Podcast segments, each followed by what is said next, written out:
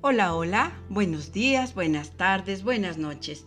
Donde quiera que te encuentres, soy tu amiga Eva Luna, aprendiz de cuentacuentos. Te saludo a la distancia, te apapacho con un cuento titulado La bruja que quiso matar el sol. Y dice así: Afkitán era una bruja perversa y malvada que se complacía practicando el mal Pasaba el día encerrada en su húmeda y lúgubre cueva.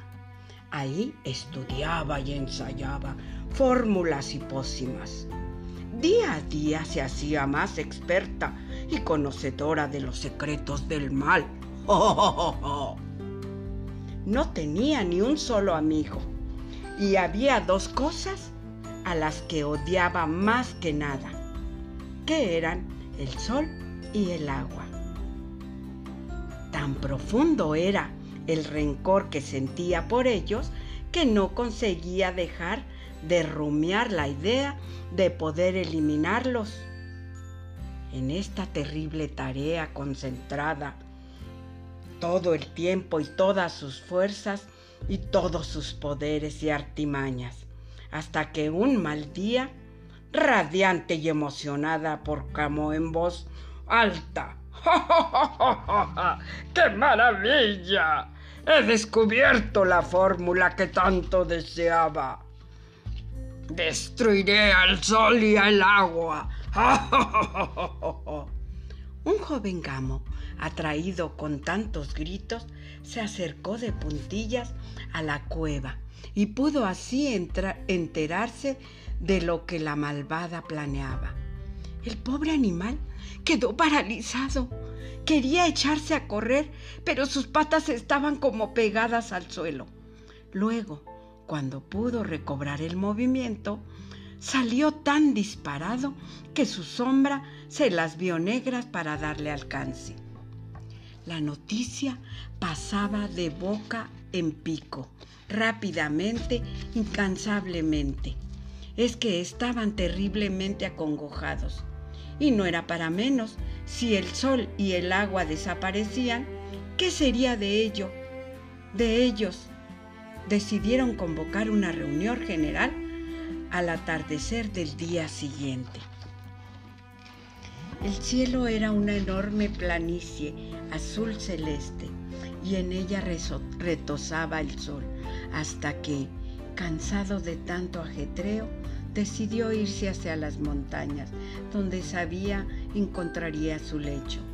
Entonces, alguien, quizás un mago conmovido por la tragedia, extendió sobre el horizonte cantidad de finos pañuelos de seda de varios colores para avisar que el atardecer había llegado.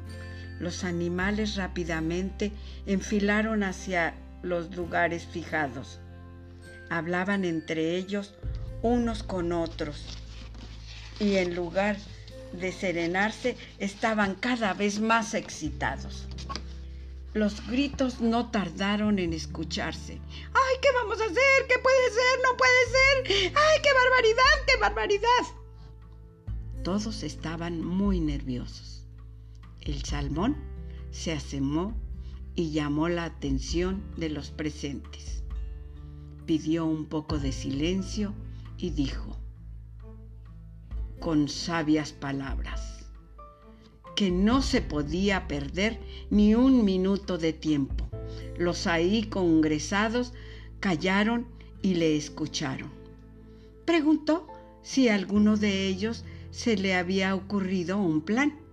Entonces no se oyó ni una mosca volar. Sus cabezas eran pozos secos sin una sola gota de agua para mitigar al sediento. El salmón nuevamente tomó la palabra. Es verdad que Afkitán es lista como el hombre y más mala que la peste. Sin embargo, amigos míos, nosotros no somos tontos. Ella tiene sus poderes y nosotros los nuestros.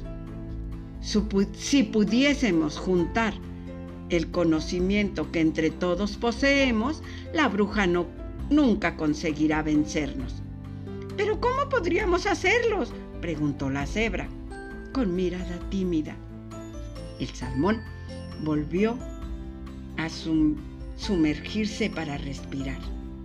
Al salir les comentó lo que pensaba, ya que Afquitán, la malvada y terrible bruja estaba empeñada en hacer desaparecer el sol y el agua, ellos tendrían que ocuparse de crear otro sol y otra agua.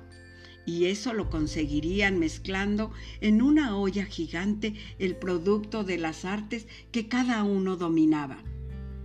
Como sabían que la bruja era perversa y desconfiada, propuso que en vez de reunirse se nombrase a un emisario que fuese por las madrigueras, por las cuevas y los cubiles y recogiese lo que cada uno de los animales pudiese darle.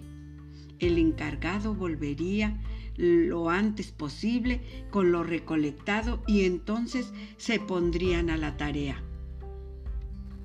¿Y en quién estás pensando? preguntaron las aves. Quizás el pavo real.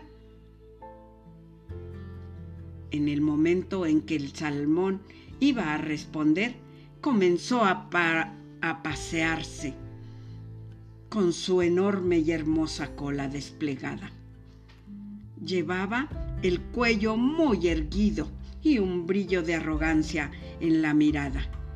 Dejó a todos asombrados con la belleza de su estampa y su estilo indiscutible de héroe de fábula. Si quieres yo puedo hacerlo, dijo con voz modulada. La mayoría parecía estar de acuerdo, pues le aplaudían y lo vitoreaban. El salmón frunció el entrecejo. No le gustaban esos alardes. Les recordó a los presentes y se le notaba algo irritado, que aquello no era una fiesta y que si estaban de holglorio se marcharon a otra parte. Esto molestó profundamente al pavo real, pues el pez había conseguido acallar los aplausos que a él y a su vanidad tanto le gustaban. El salmón, aprovechando el silencio, continuó hablando como si no hubiese notado el gesto de rabia y desafío con el que el candidato lo miraba. Les dijo que él pensaba que para la misión sumamente arriesgada se necesitaba un animal que aparte de listo supiese nadar, andar y volar.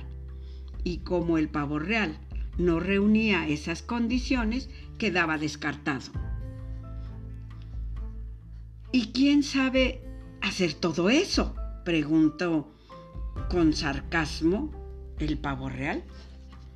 La oca, por ejemplo, contestó el salmón. Y hasta aquí vamos a quedar amigos en esta primer parte de nuestro cuento La bruja que quiso matar el sol. Adiós.